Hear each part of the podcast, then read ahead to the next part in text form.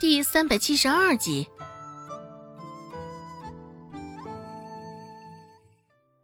周芷与陈四一前一后进入仁惠堂，气氛也是一下子凝重了下来。原本还有碎碎的声音，现在声音没了，大家的视线都不约而同的落在两人的身上。清楚的见着陈四脸上的喜色，那份凝重感稍微缓和了些。陈老也忍不住站起身来，侧过头看去，觉得那陈四脸上的笑意着实有几分的刺眼，甚是艰难的吞了口口水。陈老问道：“呃，陈四，你爹的情况如何？是什么病？”陈四正站着，等周芷给他写药方呢。听到陈老的声音，甚是不屑的撇过头，鄙夷的看了他一眼。陈四说道：“陈老，你也别操心这些玩意儿了，就你那点雕虫小技，猜不到我爹得的是什么病，而你也不配知道。”虽说陈四现在对陈老出言不逊，只是一时之间。大家也都甚是默契的，没有制止呵斥他。一旁的董庆海清了清嗓子，说道：“呃，这个陈四啊，你的情况我也知道了。对于之前发生的事情，我很抱歉。我能做的也只有补偿了。从我们药铺里，你选三种珍贵补品带走吧。”陈四不爽。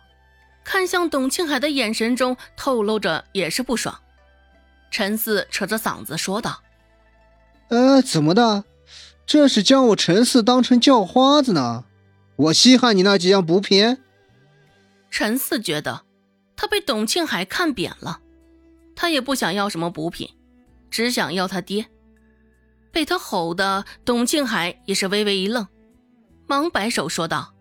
呃，这我也不是这个意思，就是觉得对不住，想要弥补弥补。陈四凉凉的看了他一眼，又凉凉的看了一旁的陈老一眼，继续说道：“此时，董庆海，董掌柜若是真想弥补，还是好好想想。”放任这种老东西在药铺里作威作福，可如何得了？今儿个你能用几样珍贵的草药打发了我，日后还有那么多病人等着治病呢。你打算怎么弥补他们？不得不说，这陈四讲的是有几分道理，心里却是不对味儿。陈四这么讲，不就是想要董掌柜赶他走啊？陈老在心里一阵骂天骂地，最后忍不住伸出手指，指着陈四的鼻子说道：“你，你不要欺人太甚。”因为畏惧，陈老说话时声线也是不稳，上下起伏，颤颤巍巍的。陈四看了眼面前的食指，直接抬手抓住，狠狠的攥着。陈老。欺人太甚这样的话，你可是最没有资格说的。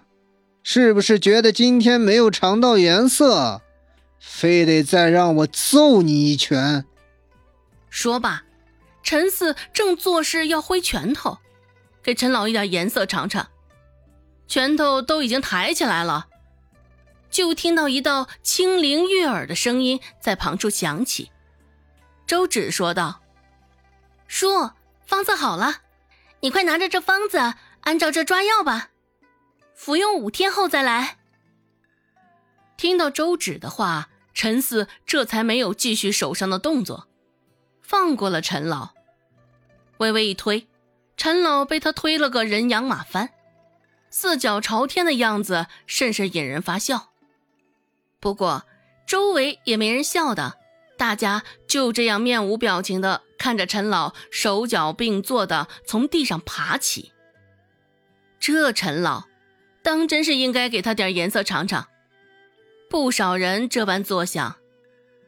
在这一世上，周芷可谓是陈老的救命恩人，帮陈老收拾了烂摊子，前往陈四家替着救治了陈四的爹，现在又帮陈老从陈四的拳头下得以苟延残喘。陈四都甚至不屑听董庆海的话，现在却对周芷言听计从。不少人看向周芷的眼神中也带上了几分敬佩。这小丫头还真是有几把刷子，大家心里如是作想。就连一旁的董庆海瞧着周芷的脸，也是微微出了神。胡老的眼睛还是毒了。这丫头还真挺有能耐，甚是高大的男人，就这样被身量还未及他胸口的小丫头收服了。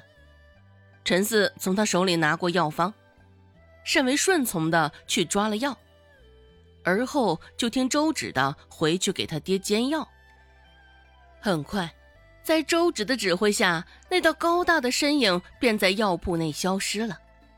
你看看我。我看看你，大家都甚是惊异于这一状况。不过陈四走了，大家也都空了口气。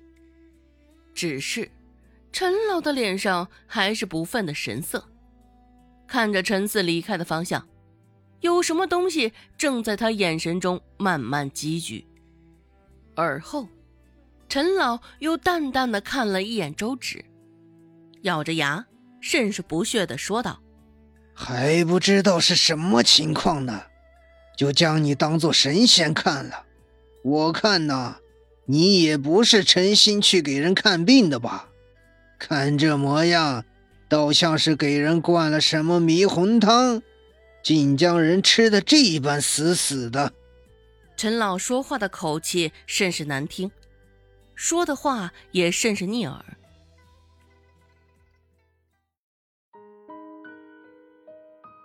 本集播讲完毕，感谢您的收听。感兴趣，别忘了加个关注，我在下集等你哦。